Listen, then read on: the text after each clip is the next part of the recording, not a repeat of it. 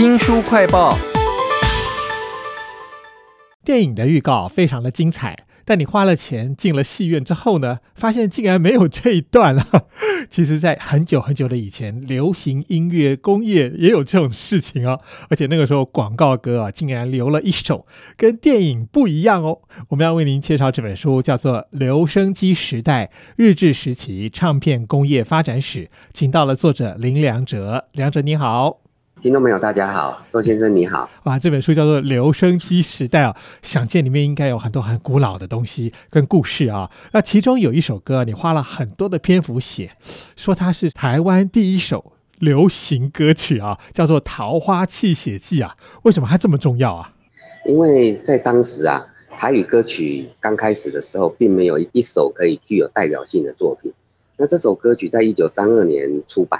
那出版的时候呢，因为当时并没有一个比较好的台语歌曲，那这首歌曲出来的时候呢，刚好配合着电影的宣传，造成了一定的轰动。那唱片公司认为说，哎，这首歌曲不错，那就把它拿来作为唱片来发行。没有想到一炮而红，那造就了以后台语流行歌曲的一个新的潮流。我是看您在推敲这首歌词的时候，非常有意思，很像侦探一样，说它有一些东西跟电影不太一样啊。这首歌曲是所谓的电影的宣传歌，所以它不是为了电影去量身制作。那宣传歌的目的就是要让观众买票进戏院来看电影。那为了这个效果，所以这首歌最后的时候是没有 ending 的，没有结尾的。哎，它它最后呢，如果用台语来讲，你的方要在都会发生这样代志哈，请你来等样一块头回去会去。就会有这样的一个场景 啊，就是说希望你进来看《桃花泣血记》，所以这样不是一个真正的所谓的量身定做的歌曲，没有想到拿来做台语流行歌一炮而红。哇，这本书叫做《留声机时代》啊，作者是林良哲先生。除了是个作家之外，其实我知道你也是记者，所以这本书您发挥了您的功能。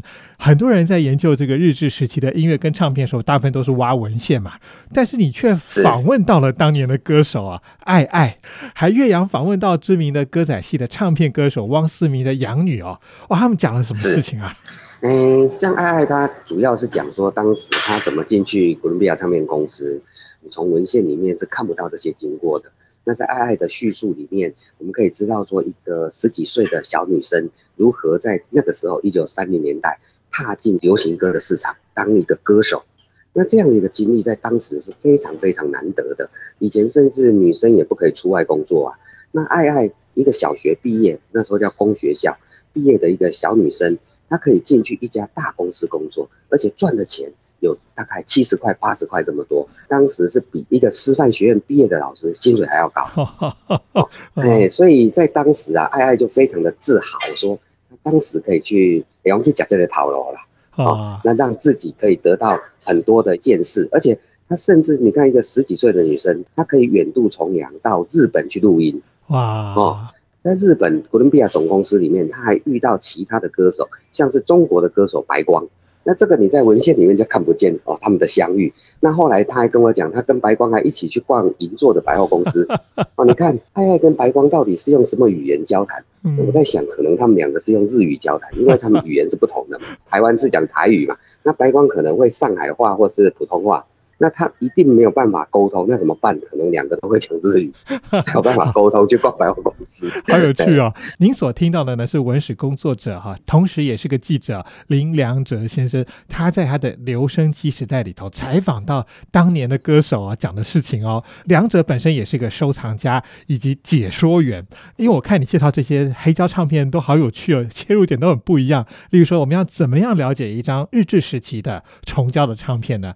先不要用。听的哦，你教读者们哦，光是用看的可以看出门道啊！看哪些地方啊？哎，唱片这个工业啊，其实它从一八七七年、七八年爱迪生发明留声机之后，它才兴起的。那经过四五十年的发展，到一九三零年代，它慢慢的成熟。那在这个时候啊，唱片工业已经是一个跨国性的东西，就是像今天 iPhone 手机一样，世界各国都有跨国性的产业，所以呢，它有一定的制度。来推行它这个商业模式的运作，所以在唱片原标上面，你类似于现在我们人类的身份证一样，就记载着很多东西。这些点点滴滴啊，就是唱片工业它所发展的一个轨迹。你像说里面呢，你可以看到这个唱片工业，我们用刚才《桃花泣血记》这个例子来讲，它是一首台语流行歌，但是它呢，这个电影是中国拍的，台湾是属于日本帝国。那这个唱片公司呢，是来自于美国，但是在日本是外资，那个外资的公司再来台湾设立子公司来发行唱片。那唱歌的人是我们台湾人，作词作曲都是台湾人。但是演奏的乐队呢，是日本哥伦比亚的交响乐队，所以这是一个跨国合作的东西，才有办法产生出这样的一张唱片。那这些东西都是在唱片标上面可以显示出来。哦，原来这个唱片有这么多的细节都在里头啊！我觉得林良哲现在有点像侦探一样啊，带我们用看的都可以看出这些留声机时代的唱片它的身世和背景。那当然一定要听了。我想我们先来听一下这首曲子啊，然后来讲这首曲子的故事。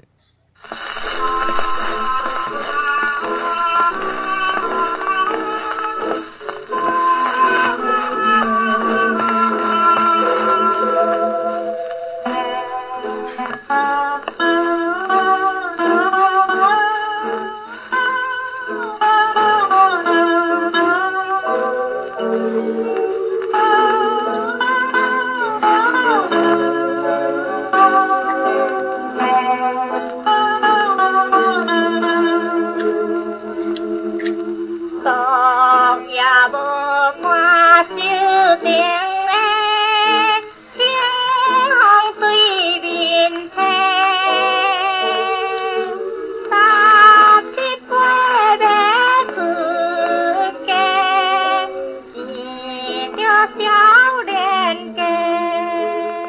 哇，这首歌曲其实大家都很熟了，就是《望春风》哈。那为什么要放这个版本的曲子呢？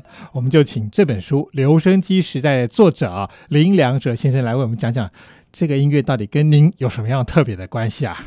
哎，其实《望春风》可以说是台湾流行歌里面可以居于国歌地位了哈，很多人都会唱。那但是呢，这个是第一版所谓的首版，就是原主唱纯纯小姐所唱的。那这一首歌在一九三四年的一月发行，那到今天已经哦，那接近快九十年的时间了哈，八九十年的时间了。但是在这个过程里面啊，你可以听到说《望春风》，如果你听到原版的歌词啊，你把它仔细的分析啊，跟现在其实是有点不一样的。哦，最大的不同就是在后面哈，你如果照现在的版本哈，就是“鬼牛笑问公大呆，何风骗唔知，月亮笑我们是傻瓜”哈，那。原来的歌词是月老管豆笑问公大呆，好哄骗唔知。那这差别在于说，如果月老笑你是公大呆，那表示你的姻缘是不成的，那这个 恋情单恋是没有希望的。那如果月亮笑你公大呆，那表示还有希望，所以原来原来是没有希望的。我们现在歌词已经改成有点希望了。嗯，好，其实我知道 这个曲子呢是由您自己所收藏的这个重胶唱片，然后你把它录下来的呀。哎，对对对，因为这个要用留声机播放哈，当时的留声机它必须用钢针哈，跟现在的针完全不一样，跟后面的黑胶也不一样，材质也不一样。我我们讲的黑胶上面是塑胶，那虫胶上面呢，它是天然的胶虫吐出来的东西。哦，它树上长的一种胶虫，那是一种天然的塑胶。那在这个是在塑胶还没有被发明之前呢，我们人类用的东西。所以第一代的唱片是重胶唱片，之后到一九，如果用台湾来讲，是一九六零年代之后才有所谓的黑胶唱片。好，那个时候呢，有日本来的流行音乐工业的推手啊，想要做台湾流行歌，才做出了像《望春风》这样的曲子。是的，因为当时哥伦比亚唱片公司的老板叫做博野正次郎，他是一个日本人，但是因为他要来台湾发展他的事业，那他要做留声机的工业，哈，他要做唱片工业，那他一定要知道说，那台湾人喜欢什么样的东西，那台湾人不可能去听日语的歌曲啊，因为听不嘛，哈，所以他一定要做台语的。那台语要做什么？他就经过多方的尝试，后来才找到说，哦，类似《望春风》这样的曲调，这样的。歌词结构是适合台湾人的，所以就大力来推行。我看到这一段的时候，觉得好有趣的是，当年的歌很多都有歌仔戏那种七字调的味道，哎，结果到了这个对博野正次郎就给他推出一些比较新的台语歌啊，有不一定要是七字的啊，所以你可以再想想看，《望春风》的歌词它的结构是什么样子，通通都在文史作家林良哲先生所写的这本《留声机时代》当中。其实您还挖了很多很多其他的故事啊，值得大家去看哦。非常谢谢林良哲先生为我们介绍这本书《留声机时代》，谢谢您。谢谢各位听众朋友。新书快报在这里哦，包括了脸书、YouTube、Spotify、Podcast，都欢迎您去下载订阅频道，还要记得帮我们按赞分享。在留声机时代所留下来的音乐里头，您听过哪一首呢？欢迎给我们留言哦。我是周翔，下次再会。